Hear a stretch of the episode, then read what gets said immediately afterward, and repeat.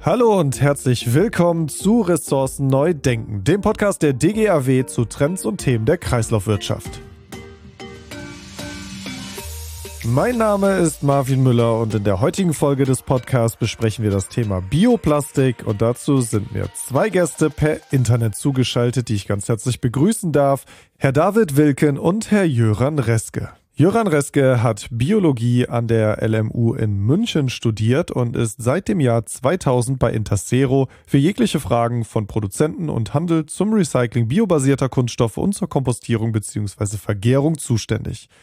Er ist außerdem langjähriger Vorstand bei European Bioplastics mit unter anderem der Entwicklung des Zertifizierungsprogramms Keimling, tätig in diversen Normausschüssen und zuständig für internationale Kooperation und Umweltfragen. Mein zweiter Gast in diesem Podcast ist Herr David Wilken. Er studierte Entsorgungsingenieurwesen an der RWTH Aachen, war dann wissenschaftlicher Mitarbeiter im Verband der Humus- und Erdenwirtschaft Aachen, übernahm 2008 die Leitung des Referats Abfall, Düngung und Hygiene im Fachverband Biogas und ist seit 2021 Geschäftsführer der Bundesgütegemeinschaft Kompost e.V. in Köln. Herr Reske, und Herr Wilken. Ich begrüße Sie beide ganz herzlich in diesem Podcast. Hallo Müller. Hallo Müller.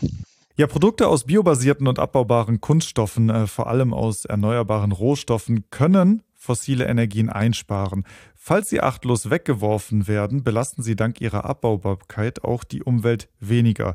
Das klingt jetzt im ersten Moment für mich erstmal ganz toll, aber Herr Wilken, vielleicht könnten Sie einmal schildern, warum diese Biokunststoffe doch nicht die Lösung unserer Umweltprobleme sind. Ja, vielen Dank für die Frage, Herr Müller. Ja, ich möchte gar nicht beurteilen, ob Biokunststoffe die Lösung unserer Umweltprobleme sein können. In vielen Anwendungsgebieten können diese sogar sehr sinnvoll sein. Jedoch betrachte ich die Entsorgung über die Biotonne sehr kritisch, da diese aus unserer Sicht die Verbraucher verunsichern können und damit auch zu mehr Fehlwürfen führen könnten. Die Biokunststoffe ohnehin mit den anderen Fremdstoffen vor der biologischen Behandlung aussortiert werden und dann einer Verbrennung zugeführt werden und grundsätzlich auch keinen Nutzen für den Kompostierungsprozess oder das erzeugte Produkt haben. Daher wäre die Werkstoff, das werkstoffliche Recycling aus meiner Sicht besser anzustreben oder bis dieses etabliert ist, eine energetische Verwertung durch die Verbrennung der, der Stoffe. Sehen Sie das ähnlich, Herr Riske? Die Punkte sind soweit erstmal klar äh, und natürlich auch ähm, gut fundierte Position der BGK. Die kann man im, im Detail hier und da nochmal diskutieren. Allerdings, wenn wir die Frage so ganz allgemein stellen, sind sie die Lösung der Umweltprobleme? Nein, können sie gar nicht sein. Keine einzelne Technologie kann tatsächlich alle Umweltprobleme für sich lösen. Aber ich glaube, sie können einen erheblichen Beitrag leisten. Der Beitrag besteht, glaube ich, in Teilbereichen in der biologischen Abbaubarkeit. Aber das viel größere Bild ist die erneuerbare Ressource, die wir hier einsetzen, was perspektivisch bis hin dazu gehen kann, dass wir Reststoffe beispielsweise aus der Lebens Lebensmittelproduktion nutzen, um solche Kunststoffe herzustellen oder sogar CO2 nutzen, um Kunststoffe herzustellen. Das ist das große ganze Bild, warum ich dann sage, wir sollten diese Technologie unbedingt diskutieren. Und wenn ich vielleicht schon mal vorab sagen darf, die Diskussion ist mir manchmal einfach zu wenig differenziert in unserem Land, sondern man muss dann Richtung Anwendungen gehen und nicht diese ganz großen Überschriften, lösen Sie die Umweltprobleme. Das hilft uns dann nicht wirklich weiter. Ja, das sind ja schon mal gute Stichworte. Also diskutieren, das ist äh, genau der Punkt, den wir in dieser Podcast-Folge ja machen wollen. Ähm, ich würde gerne aber trotzdem nochmal bei dem äh, Punkt der Vor- und Nachteile bleiben. Also Biokunststoffe, vor allem auch wenn die einem im Alltag als Konsument begegnen, klingen ja erstmal ganz toll und klingen so, hey, wir haben eine Lösung für unser Kunststoffproblem gefunden. Haben denn Biokunststoffe wirklich so viele Vorteile oder täuschen wir uns hier vielleicht an der Stelle, Herr Reske? Ja, das knüpft vielleicht an das an, was ich eben sagte. Wir müssen die Ressourcenfrage auf jeden Fall ins Auge fassen. Wir haben beispielsweise im Kunststoffbereich das Thema, dass wir anders als im Energiebereich, wo wir einen ganzen Strauß verschiedener erneuerbaren Energien haben als Option, haben wir im Kunststoffbereich äh, im Grunde zwei Möglichkeiten, nämlich ähm, Produktion, wenn man so will, aus der Landwirtschaft oder Forstwirtschaft zu nutzen und auf der anderen Seite eben perspektivisch das CO2. Das heißt, wir sind da eingeschränkter. Wenn wir also den Kunststoffsektor defossilisieren wollen, dann müssen wir auf jeden Fall die, diese Optionen entwickeln. Und ähm, insofern denke ich, ist, ist da grundsätzlich eine Legitimation gegeben, das zu entwickeln. Und zum Zweiten, aber ich erwähnte es, äh, auch der Bioabbau hat aus meiner Sicht hier und da sicherlich Charme, wenn es funktionsbezogen Sinn macht, diese Abbaubarkeit einzusetzen. Ja, während äh, konventionelle Kunststoffe oder fossilbasierte Kunststoffe ja in der Regel mehr Treibhausgase verursachen, werden nachwachsende Rohstoffe der Biokunststoffe in den meisten Fällen ja auf landwirtschaftlichen Flächen angebaut. Ich meine, dadurch ergeben sich ja wieder ganz neue Problemfelder. Also zum Beispiel kann der Anbau in Konkurrenz zur Nahrungsversorgung stehen oder auch zur Abholzung von Waldflächen beitragen. Und je nach Anbaumethode kann das auch zu einer Versauerung der Böden oder einem Überangebot an Nährstoffen führen. Also es sind ja wieder ganz neue Fragen, mit denen wir uns beschäftigen müssen und die auch darauf einwirken, ob Biokunststoffe dann eigentlich äh, in ihrer Umweltbilanz positiv oder negativ zu sehen sind. Also verrennen wir uns in dieser Diskussion nicht grundsätzlich und sollten Biokunststoffe damit vielleicht ganz aus unserem Denken streichen? wenn ich beginnen soll, äh, vielleicht ähm, auch da meine ich, müssen wir wirklich differenzieren. Ähm, wir kennen wahrscheinlich alle die Aussage des Uber, die summierend sagt, wir sehen derzeit keine ökologischen Vorteile für Biokunststoffe.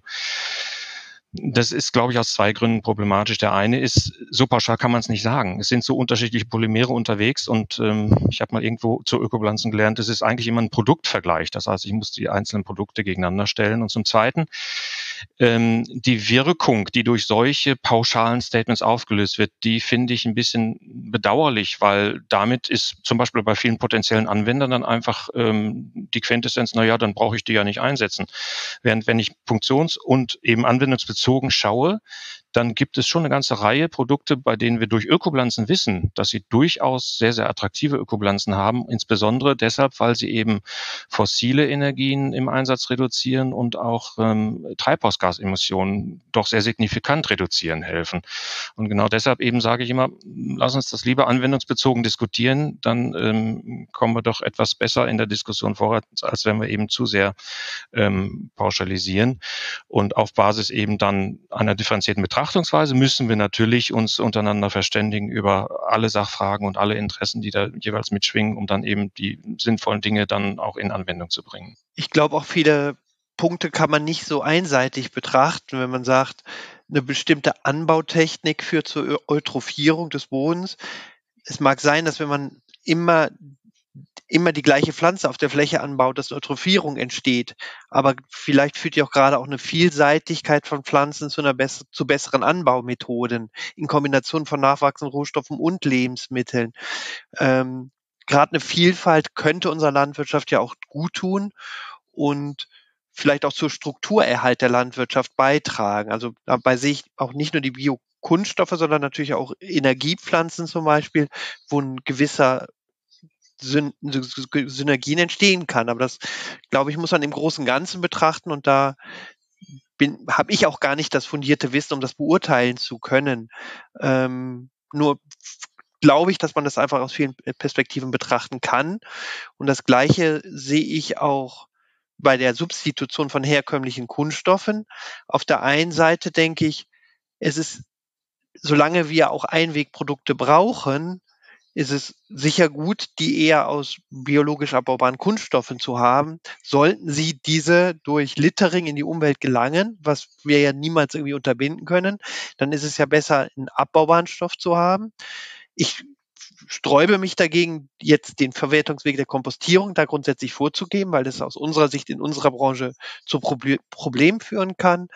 Aber zu sagen, die Stoffe dürfen, haben keinen Platz in dem System, würde ich so pauschal auch nicht bewerten. Vielleicht wenn, also die Frage, ob man in bestimmten Bereichen eher vom Kunststoff wegkommt und in Mehrwegsysteme reinkommt, ist dann auch schon wieder eine neue Betrachtungsweise. Aber ich glaube, das kann man alles nicht ganz so einseitig sehen, sondern man muss ja das große Ganze betrachten können. Und es so, solange, solange der Mensch auf bestimmte Produkte einfach ja, auf diese zurückgreifen möchte, diese im Angebot haben möchte, muss man, wird man das auch bedienen. Und dann muss man immer abwägen, an welcher Stelle der, der positivere Einfluss ist und wo es vielleicht zu negativen Auswirkungen führen kann. Wenn ich das dann ergänzen darf noch, ähm, dann sagt uns ja die Ökobilanz unter verschiedenen Aspekten, was nun besser, schlechter ist. Das muss dann insgesamt bewertet werden.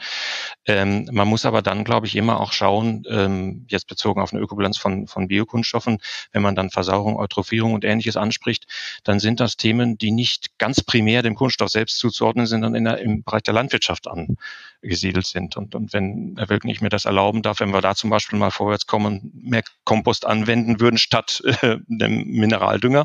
Ja voilà, dann ist an der Stelle die Ökobilanz auch schon verbessert, was indirekt dann auch auf den Biokunststoff wirkt und die ökobilanziellen Probleme in Anführungsstrichen des Biokunststoffs auch lindern hilft. Also man muss dann schon immer die, die Vernetzung äh, der, der Faktoren, denke ich, berücksichtigen und nicht, ähm, wie, das muss ich deutlich so sagen, wie ich das in der bundesdeutschen Diskussion manches Mal empfinde, dass einfach zum Beispiel die landwirtschaftliche Produktion einfach deshalb als pauschales Ablehnungsargument für biobasierte Kunststoffe ähm, dann propagiert wird. Und das, das finde ich zu kurz gesprungen. Das ist die dann äh, von Ihnen vorhin angesprochene ähm, zu wenig differenzierte Diskussion, richtig? Mhm. Ja. Grundsätzlich ja. würde ich aber natürlich dir das Argument, dass keine Lebens, also dass man nicht Lebensmittelproduktion substituieren kann durch, ein, durch werkstoffliche Produkte. Also das Argument verstehe ich auch, aber da muss auch unsere heimische Landwirtschaft so gestärkt werden, dass der Verbraucher auch so viel bereit ist zu bezahlen für heimische Produkte. Wenn die Lebensmittelproduktion im Ausland passiert, weil wir nicht bereit sind, unsere Landwirte entsprechend zu, zu, ähm, zu bezahlen, dann ist ja logisch, dass er dann auf andere äh, Produkte ab, äh, ausweicht. Ne? Das ist, ne, finde ich, auch eine Verbraucherhaltung, was tatsächlich jetzt auch angebaut wird auf unseren Feldern. Guter Punkt aus meiner Sicht, wenn ich das ergänzen darf. Ähm, das Thema äh, Einsatz von agrarischen Ressourcen für einerseits eine Kunststoffproduktion versus Lebensmittelproduktion. Ne? Das ist ja tatsächlich sicherlich auch ein zu Recht äh, durchaus brisantes Thema in der ökologischen Diskussion. Ähm, das meine ich, muss unbedingt auch äh, wirklich ausdiskutiert werden. Und meine Hoffnung an der Stelle ist tatsächlich, dass wir in der Diskussion dann einfach erkennen gemeinsam, dass eben gerade die Reststoffnutzung, ähm, ich hatte es glaube ich als Stichwort schon mal angesprochen, bis hin eben auch zur CO2-Nutzung dann ganz, ganz wesentlich ist für eine weitere Legitimation auch, auch äh, dieser Technologie biobasierte Kunststoffe. Wir haben da erste schöne Ansätze. Ähm, es wird beispielsweise, ich sag mal so, leger Frittenfett äh, genommen und in Polypropylen, an Massenkunststoff umgebaut. Das sind die Dinge, glaube ich, die wir, die wir wirklich fördern müssen, die wir auch fordern müssen als Gesellschaft und als Anwender gegenüber dem Kunststoffhersteller. Äh, das eben ist dann die Perspektive, glaube ich, wo wir dann auch ökobilanziell weiterkommen. Ja, da würde ich gerne später noch einmal drauf zu sprechen kommen, ähm, welche technologischen Fortschritte es eigentlich gibt in dem Bereich. Ich würde gerne kurz bei dem Stichwort der Kompostierbarkeit bleiben. Äh, schon 2019 haben ja DGAW, BGK, BDE und auch andere eine gemeinsame Verbändeerklärung herausgegeben und die nicht vorhandene Kompostierbarkeit bemängelt. Es gibt in Deutschland keine gemeinsame Erfassung mit Bioabfällen, dennoch werben ja gerade die Hersteller mit diesem Umweltbonus. Ist das dann eigentlich Täuschung der Verbraucherinnen und Verbraucher, die sich ja eben genau darauf eigentlich verlassen? Aus meiner Sicht ist es tatsächlich eine Täuschung und das sollte auch verstärkt unterbunden werden. Ähm, was aber, glaube ich, auch zunehmend passiert. Es gab, weiß nicht, ob Sie mitbekommen haben, von Foodwatch die Nominierung von einem von einer Kaffeekapsel mit dem goldenen Windbeutel, wo dann der Hersteller die ähm, Kennzeichnung zurückgenommen hat. Und die Kennzeichnung ist, glaube ich, aus meiner Sicht wirklich der, der, der entscheidende Punkt, wo ich mich auch am meisten gegen wehre. Ich habe ja eben schon gesagt, ich spreche mich nicht gegen diese Punkte, gegen diese Produkte aus. Die Produkte können ihren, ihre Sinnhaftigkeit haben und können auch ihre Sinnhaftigkeit in der biologischen Abbaubarkeit haben, wenn sie zum Beispiel in der Umwelt verbleiben. Aber diese bewusst so zu, so zu kennzeichnen, dass sie in der Biotonne geeignet wären, das ist aus meiner Sicht tatsächlich Verbrauchertäuschung und sollte unterbunden werden. Wir kommen, glaube ich, nachher noch auf die Bio, die Sammelbeutel für Bioabfälle nochmal konkret zu sprechen. Das ist zum Beispiel eine Ausnahme, wo so eine Kennzeichnung auch unbedingt notwendig ist. Aber wenn ein Produkt, was tatsächlich nicht zulässig und geeignet ist, gemäß Bioabfallverordnung oder anderen Rechtsbestimmungen, dann müsste es aus meiner Sicht auch ein Verbot geben einer Kennzeichnung als Kompostierbarkeit. Da stimme ich in den meisten Punkten zu, Herr Wilken. Ähm, äh, vor allem, wenn eben tatsächlich eine Anwendung als kompostierbar bezeichnet wird, die, die wirklich einfach nicht in den Organikstrom reingehört. Da kann man sich Beispiel vorstellen. Ähm, beispielsweise wird es sicherlich ähm, überhaupt in der Sache äh, fragwürdig sein, ein, ein ganz, ganz breites Spektrum von jeglichen Verpackungen irgendwo, wie wir das früher mal gedacht haben, vor 20 Jahren, darf ich darauf hinweisen. Da sind wir drüber hinweg. Heutzutage sagt die Bierabfallverordnung keine Verpackungen aus diesen äh, Materialien. Insofern ist es tatsächlich ähm, glaube ich, schon auch notwendig. Ich sage mal, wir, wir sehen ja sehr viele beispielsweise Start-ups, die gerade wieder neu in die Märkte kommen aufgrund dieser gesamten Diskussion um Kunststoffe, Verpackung, Umwelt. Sind ganz viele jetzt wieder unterwegs und sagen, ach guck mal hier und das ist kompostierbar. Ähm, da muss man dann schon die Sinnhaftigkeit der Kommunikation immer hinterfragen beim einzelnen Produkt. Wo ich aber dann auch klar widersprechen möchte, ist äh, zum Begriff Verbrauchertäuschung. Ähm, das ist wieder so ein Begriff, der aus meiner Sicht einfach in der Diskussion wiederum nicht hilft, weil er polarisiert und weil er pauschalisiert. Ähm, und wenn man es pauschal betrachten möchte, ist ähm, eine Auszeichnung jeglicher Produkte, die ich entsprechend der international gültigen Normen und darauf aufbauender Zertifizierungssysteme ähm, entsprechend das kompostierbar auszeichnen, die ist legitim. Die ist keine Verbrauchertäuschung. Wir haben in der EU geltendes Recht, genauso wie auch in der deutschen Bioabfallverordnung mit der Einschränkung, dass Verpackungen ausgenommen worden sind. Aber grundsätzlich haben wir deutsches und EU-Recht, was sagt, wie dieser Begriff eben fundiert werden muss, nämlich EN 13432, die Norm nenne ich mal äh, stellvertretend jetzt, und darauf aufbauende Zertifizierungssysteme sind dann das Mittel der Wahl. Das heißt, wenn ich das einhalte und mein Produkt entsprechend entspricht diesen Kriterien, dann ist das keine Verbrauchertäuschung. Und deshalb sollten wir diesen Begriff wirklich aus der Diskussion rausnehmen. Aber wenn ich jetzt richtig liege, sagt die DIN biologisch abbaubar und nicht kompostierbar. Ist ja jetzt auch nochmal eine Frage, ob man konkret die Kompostierung empfiehlt oder einfach damit wirbt, dass es sich vielleicht dann in der Umwelt abbaut oder in einem anderen Medium. Würde ich dann auch nochmal differenzieren. Ne? Hm, in der Sache stimme ich zu, ist eine wichtige Differenzierung, wobei die Norm tatsächlich eben von kompostierbar spricht okay. an der Stelle, ja. Hm. Ja, wer trägt denn dann an dieser Stelle eigentlich Verantwortung? Also wären es dann die Hersteller, die besser informieren müssten, oder wären es die Verbraucherinnen und Verbraucher, die sich selbst besser informieren müssten? Ich glaube, dem Verbraucher wird zu viel zugemutet, wenn er das jetzt auch noch verstehen soll. Da sind, glaube ich, wir hier die Experten und können das als einziger auch beurteilen. Der Verbraucher, der kann diese Entscheidung meines Erachtens gar nicht, gar nicht treffen, weil er das Hintergrundwissen dazu nicht hat. Also bräuchten wir eine andere Kennzeichnung?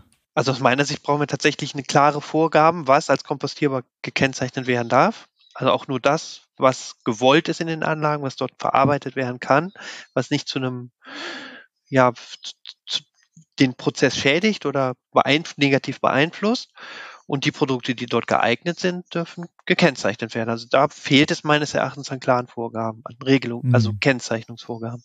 Wobei ja da, ich glaube, wir kommen gleich noch drauf, die BIAP-Verordnung gibt ja nun inzwischen ziemlich klar vor, A, was und B, wie es gekennzeichnet werden muss. Ich glaube, deshalb sind wir da schon auf einem ganz guten Weg. Ja, da stimme ich auch überein, ja. Ja, genau. Bevor wir auf die äh, Bioabfallverordnung dann zu sprechen kommen, würde mich noch interessieren, was denn eigentlich dann mit äh, Produkten passiert, die eben nicht kompostierbar sind. Ah, Sie meinen äh, biobasierte Kunststoffe, genau. die eben nicht kompostierbar sind.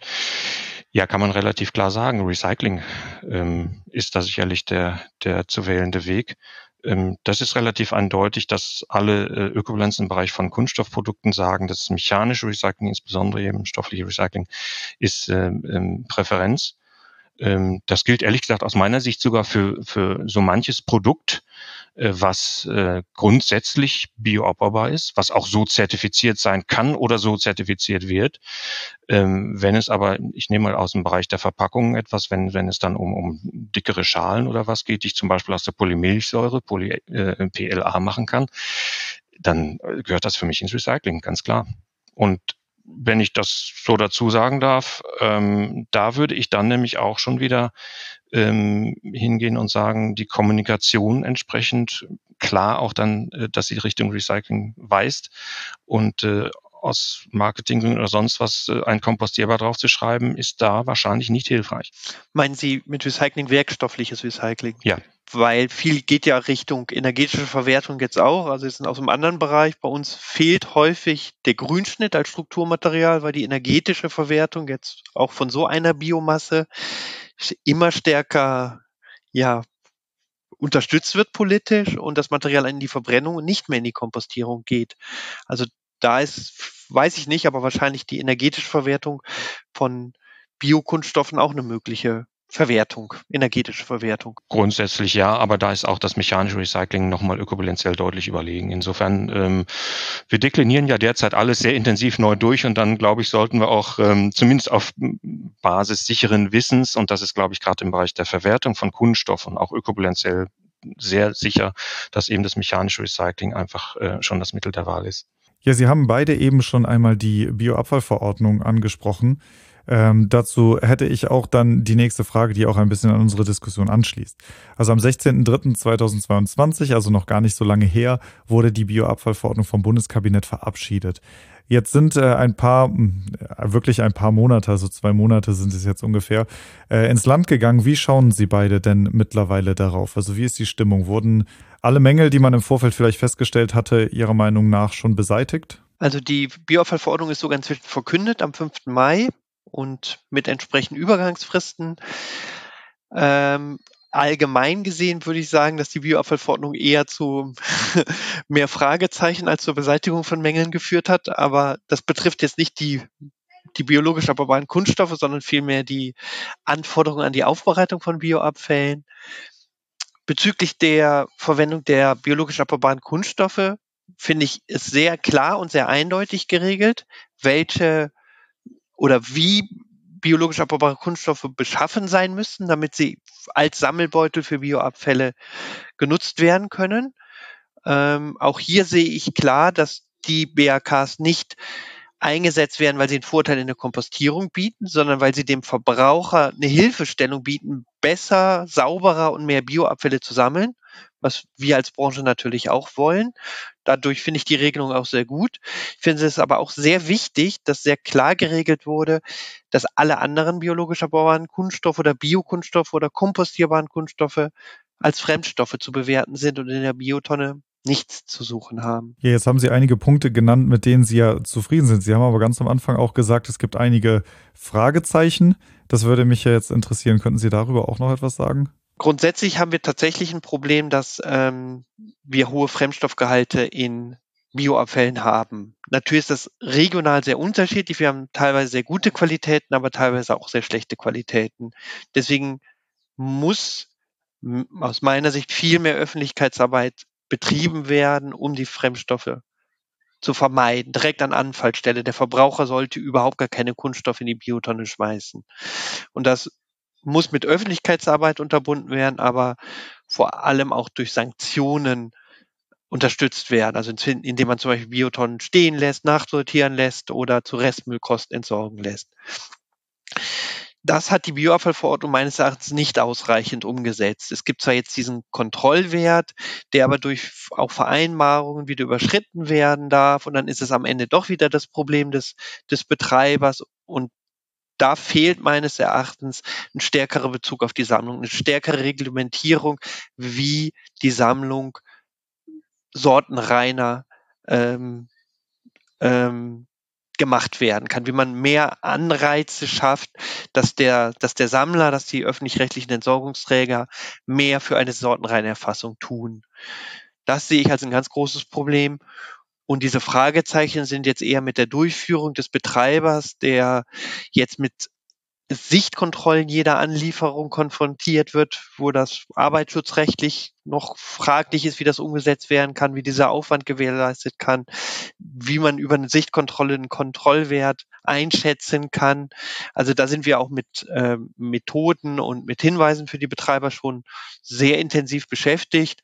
Aber da ist natürlich ähm, der Teufel steckt im Detail. Also da steht ein Satz jetzt in der Bioabfallverordnung, der zu ganz vielen unterschiedlichen Auslegungen führt. Wenn ich da vielleicht andocken darf, ja. finde ich einen ganz spannenden Punkt. Also erstmal ne, aus unserer Sicht äh, und meiner Sicht, äh, die, die, wir sozusagen äh, als Entwickler von, von Biokunststoffen nicht, nicht direkt betroffen sind, ähm, können wir das aber sehr, sehr gut nachvollziehen, wo, wo einfach gerade die Problematik für die Anlagenbetreiber da ist. Da würde ich fast einen Wunsch gern äußern. Und zwar sind ja die bioabbaubaren Sammelbeutel dafür gemeint, eben tatsächlich auch äh, geringere Fremdstoffeinträge in die Anlagen unterm Strich dann zu ermöglichen. Indem man sagt, man hat eben nicht mehr den Polyethylenbeutel, den Hemdchenbeutel, Obstbeutel, den der Kunde im, im, im Einzelhandel für, für Obst und Gemüse kauft und anschließend zum Bioabfallsammeln nimmt, sondern den man einfach mal kompostierbar. Oder eben, wie gesagt, den ähm, gezielt als Sammelbeutel auch in, im Einzelhandel vertriebenen Beutel. Ähm, und wir sehen aber einerseits eben äh, Kommunen, die das zulassen, die teilweise sogar diese Beutel selbst auch vertreiben in verschiedenen Modellen und, und das befürworten, die haben sehr, sehr gute Erfahrungen damit. Die haben ähm, über lange Jahre oft sehr oder vergleichsweise geringe Fremdstoffgehalte und die haben eben unterm Strich einfach doch deutlich weniger Polyethylenreste im, im, äh, im finalen Kompost nach dem Absieben als ähm, andere Kommunen, die vielleicht da auch teilweise strikt dagegen arbeiten gegen die Beutel. Und da, glaube ich, ist die Diskussion noch nicht ganz zu Ende. Da, glaube ich, sollte man nochmal drüber reden, inwiefern eben solche Sammelbeutel äh, gerade im Sinne der geringeren Störstofffracht äh, im Input, ob die doch nicht da einen Be Beitrag leisten können. Ja, das glaube ich, kann man auch wieder hier nicht so pauschal sagen. Es gibt sicher viele Beispielregionen, wo schon lange mit äh, BRW-Beuteln experimentiert wird, wo Studien durchgeführt werden, wo die Verbraucher schon an so Material gewöhnt sind, ähm, wo es dann auch sehr gut funktioniert, möchte ich gar nicht bestreiten. In anderen Regionen zeigen sich diese Effekte noch nicht, aber das mag schon sein, dass das einen Beitrag zukünftig auch leisten kann. Aber ich glaube nicht, dass das das ausschließlich lösen kann. Also es sind weitaus mehr, mehr Anstrengungen notwendig, die Fremdstoffgehalte ja. zu reduzieren. Das schafft man nicht, indem man dem, dem ähm, dem Verbraucher einen Bio, Biobeutel in die Hand drückt und sagt, jetzt trenn sauber. Also da gehört ja. sehr viel Öffentlichkeitsarbeit und wie eben ja. auch gesprochen auch schon Sanktionen ja. dazu. Völlig ja. d'accord, völlig d'accord. Die Kommunikation wird's richten. Ja, ich glaube, das ist auch eine generelle Regel, die man so, Faustregel, die man formulieren kann, wo nicht viel zur Biotonne kommuniziert wird. Naja, da sehe ich den Schaden in der Tonne. Und Kommunen, die sich hier wirklich engagieren, die haben in aller Regel eben im Schnitt jedenfalls deutlich bessere Werte, nämlich geringe Fremdstoffgehalte. Und genau da eben, wie gesagt, setzt, wenn man so will, dann auch die Logik dieses Biobeutels an, wenn ich den einfach dann ähm, entsprechend als Angebot formuliere, so dass der Konsument einfach klar weiß, okay, dieses Ding und mit dem Logo jetzt drauf, beziehungsweise der Gesamt, äh, äh ähm, des, dem Gesamtlabeling, was das äh, BMUV jetzt vorgegeben hat, die darf ich nutzen, dann ist auch eine Eindeutigkeit gegeben. Ne? Und dann hoffe ich schon, dass wir da an der Stelle nochmal weiterkommen, auch wirklich dann das Polyethylen mehr und mehr aus dem Stoffstrom rauszubringen.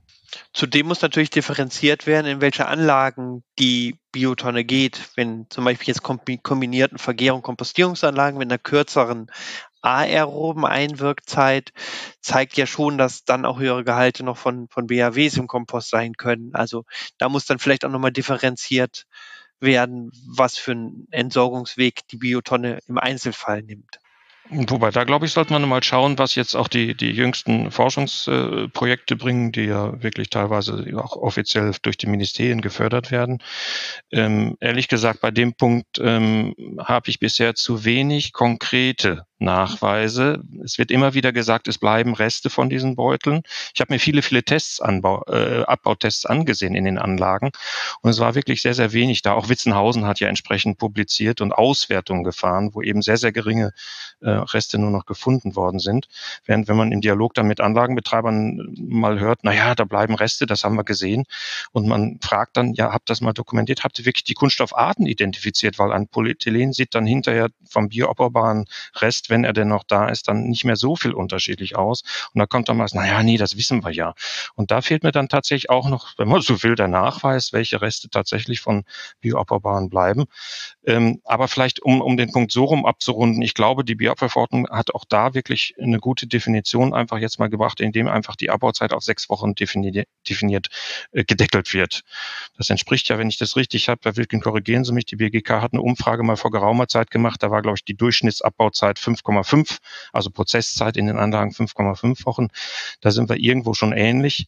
Und äh, es ist völlig klar, dass manche Anlagen auch kürzer behandeln, aber ich glaube, da sind wir auf jeden Fall in der richtigen Richtung unterwegs. Und wenn ich das dann vielleicht noch ergänzen darf, in den Abbautests, äh, die ich gesehen habe, in, in Anlagen, die wirklich einen vernünftigen Prozesslauf laufen haben mit, mit gutem Produkt, dann geht es durchaus auch mit den Beuteln ähm, bereits jetzt äh, etwas schneller als in sechs Wochen. Ja, das muss, äh, vor, also das war vor meiner Zeit, das weiß ich nicht, diese Umfrage, aber in Fällen mit einer Vorvergärung kann die Kompostierung deutlich unter dieser mhm. Zeit liegen, also teilweise nur zwei Wochen dann auch sein, wenn man nur Frischkompost erzeugt. Wie sieht denn die Abbaubarkeit bei der Vergärung aus? Da gibt es doch auch Überlegungen, mal eine DIN auf die auf den anaeroben Abbau auszuweiten. Gibt es da erfolgversprechende Ergebnisse bereits?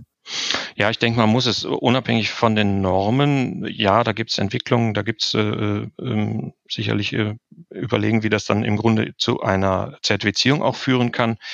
Ähm, aber ich glaube, unabhängig von den Normen muss man dann tatsächlich dann doch den Prozess, wie er üblicherweise gefahren wird, nämlich in der Kombination anaerob-aerob. Ja, erst die Vergärung, dann eben ja, mein Bild ist in eigentlich allen Anlagen dann nochmal eine aerobe Stufe, selbst wenn sie sehr kurz sein kann. Und äh, ganz ehrlich, ich habe auch einem bestimmten Anlagenbetreiber äh, schon mal abgeraten, ähm, wirklich diese Beutel systematisch einzuführen, weil er einen Gesamtprozess von, von drei Wochen hatte, davon zwei Wochen Vergärung. Man kann, glaube ich, streiten, ob das wirklich zu so einem tollen Produkt führt. Auf der anderen Seite, äh, es gibt diese Anlagen vereinzelt, ja. Ähm, das Gros der Anlagen hat aber ja dann auch in den kombinierten Prozessen fünf bis vielleicht sechs Wochen, ähm, davon zwei bis drei Wochen aerob. Und ähm, wir hören aus verschiedenen Anlagen, ähm, dass tatsächlich da die Beutel auch genauso abgebaut werden. Das Thema ist, glaube ich, an der Stelle, ähm, es wird immer gesagt, es passiert nichts mit dem Material im, in der anaeroben Stufe. Und das ist von der Papierform insofern richtig, als die Prozessenergie nicht äh, ausreicht, um wirklich diese Kunststoffbindungen zuverlässig und quantitativ, wenn man so will, zu knacken. Gleichzeitig wird aber das Material dennoch angedaut, es wird geschädigt, kommt also vorgeschädigt sozusagen in die Kompostierung, weshalb es dann aerob noch deutlich schneller abbaut. Das ist so die Empirie, die ich hier formulieren kann. Insofern, wir kennen es, also wenn ich das als, als stellvertretend die Technologie benennen darf, hier in den Pfropfenströmern beispielsweise, scheinen die Beutel sehr zuverlässig am Ende des kombinierten Prozesses dann weg zu sein. Ja, neben der Prozessoptimierung, das wäre jetzt auch meine Frage gewesen, äh, wo steht denn die Forschung gerade bei der Entwicklung vielleicht neuer Materialien oder auch neuer Maschinen? Also wie sieht da die technologische Innovation im Moment aus? Wenn ich vielleicht den Auftakt machen darf hier, zunächst mal muss natürlich das Material geeignet sein für die Routineprozesse in den Anlagen, wie sie da sind. Es, es kann nicht sein, dass ein Hilfsmittel, ich sage es mal so deutlich, ein Hilfsmittel für die Erfassung von Biogut, also zur Erhöhung der Mengen, zur Verbesserung der Qualität, dass das den, den Anlagenprozess dominiert. Ich will nicht sagen, dass gewisse kleine Anpassungen im äh, Prozess einfach dann auch sinnvoll sein können, wenn damit eben der Gesamtprozess inklusive eben beispielsweise Einsatz dieses Hilfsmittels dann optimiert wird. Aber das kann nicht dominieren. Und ähm, das ist das, der, der eine Punkt. Und der andere Punkt ist, dass ähm, sicherlich die Hauptaufgabe bleiben wird, den Abbau nochmal etwas weiter zu beschleunigen. Und dazu gibt es Ansätze. Wir sehen tatsächlich, dass die Folien in Märkten dünner werden. Nicht zuletzt übrigens auch aus ökonomischen Gründen.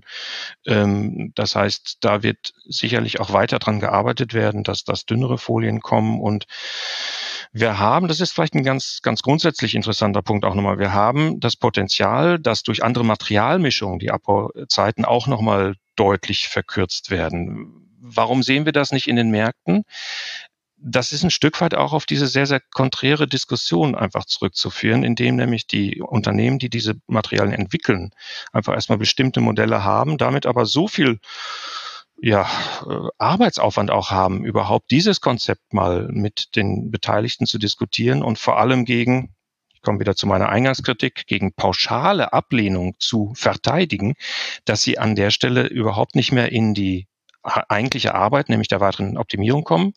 Und dass sie auch Investitionen, die nötig sind, um diese neuen Rezepturen zu entwickeln, das ist jeweils immer jahrelang äh, Forschungsarbeit, um die überhaupt zu legitimieren. Wenn also das Management sieht, wie umstritten diese Dinge im Markt sind, dann ist es nicht so ganz geneigt, diese Forschungsmittel mal eben freizugeben. Und das hält uns ehrlich gesagt auch ein bisschen auf, insbesondere in unserem Land. Ähm, andere Länder sind da etwas ähm, ähm relaxter, wie sie rangehen und ähm, haben ja teilweise Anwendungen sogar schon auf Gesetzesbasis dann vorgeschrieben.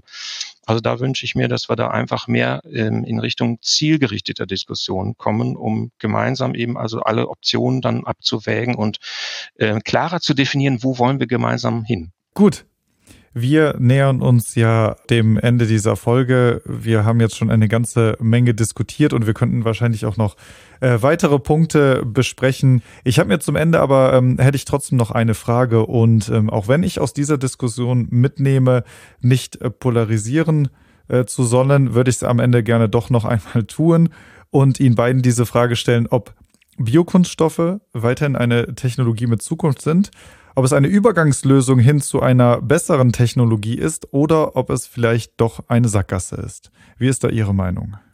ich möchte das nicht beurteilen, wie ich es am Anfang schon gesagt habe. Es mag wirklich Anwendungsgebiete geben, wo Biokunststoffe, eventuell auch biologisch abbaubare Kunststoffe durchaus Sinn machen.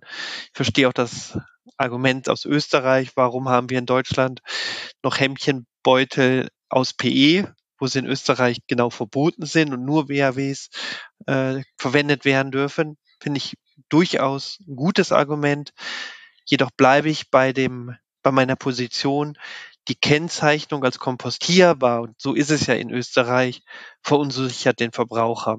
Wenn wir einen Samplebeutel haben, der jetzt zugelassen ist, der geeignet ist, dann sollte er auch angewandt werden. Aber jetzt bei neuen Verpackungsprodukten überall kompostierbar oder biologisch abbaubar draufzuschreiben, ist kontraproduktiv aus meiner Sicht bezüglich der biologischen Abfallbehandlung.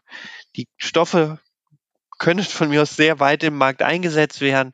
Nur die Bewerbung, dass diese in der Kompostierung richtig sein, davon möchte ich abraten und das sehe ich derzeit für, für das Gros der Produkte als Irrweg. Es gibt Produkte, wo es sinnvoll ist, wo wir ja jetzt schon auch ausgiebig drüber gesprochen haben, aber eine, eine grundsätzliche Eignung sehe ich hier nicht.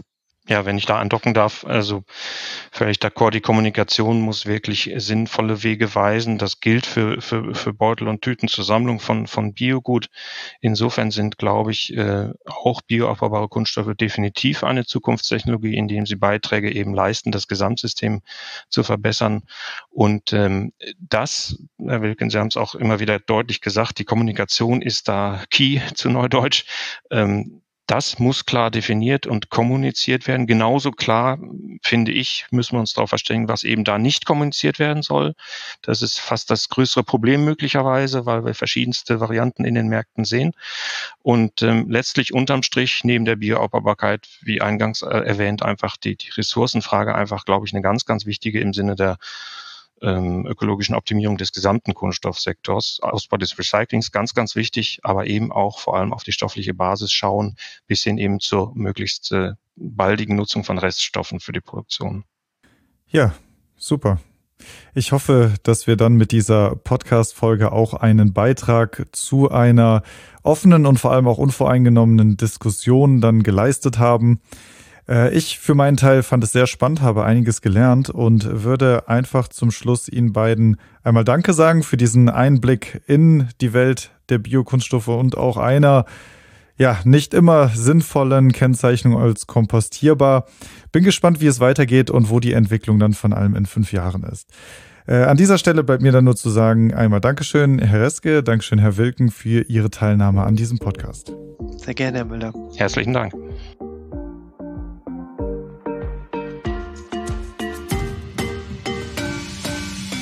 Und ich bedanke mich auch sehr bei Ihnen, liebe Zuhörerinnen und Zuhörer, für das Einschalten und würde mich sehr freuen, wenn Sie diesen Podcast abonnieren würden. Mehr Informationen zu den Veranstaltungen der DGAW finden Sie auf unserer Homepage unter www.dgaw.de slash Veranstaltung. Viel mehr Informationen zu den Themen der Kreislaufwirtschaft und zu allen aktuellen Veränderungen finden Sie im Mitgliederbereich. Mit einer Mitgliedschaft in der DGAW profitieren auch Sie von unserem Netzwerk. Treffen auch Sie Entscheider der Branche und der Politik im Rahmen unserer zahlreichen Veranstaltungen und profitieren auch Sie von Kontakten mit langjähriger Berufserfahrung. Sie können sich außerdem auf Fachveranstaltungen zu aktuellen abfallwirtschaftlichen Themen weiterbilden und an Arbeitskreisen teilnehmen und damit branchenrelevante Gesetze durch Stellungnahmen und Positionspapieren mitgestalten. Mehr Informationen zu einer Mitgliedschaft der DGAW finden Sie ebenfalls auf unserer Homepage unter dgaw.de slash Mitgliedschaft. Der Link dazu in den Show Notes.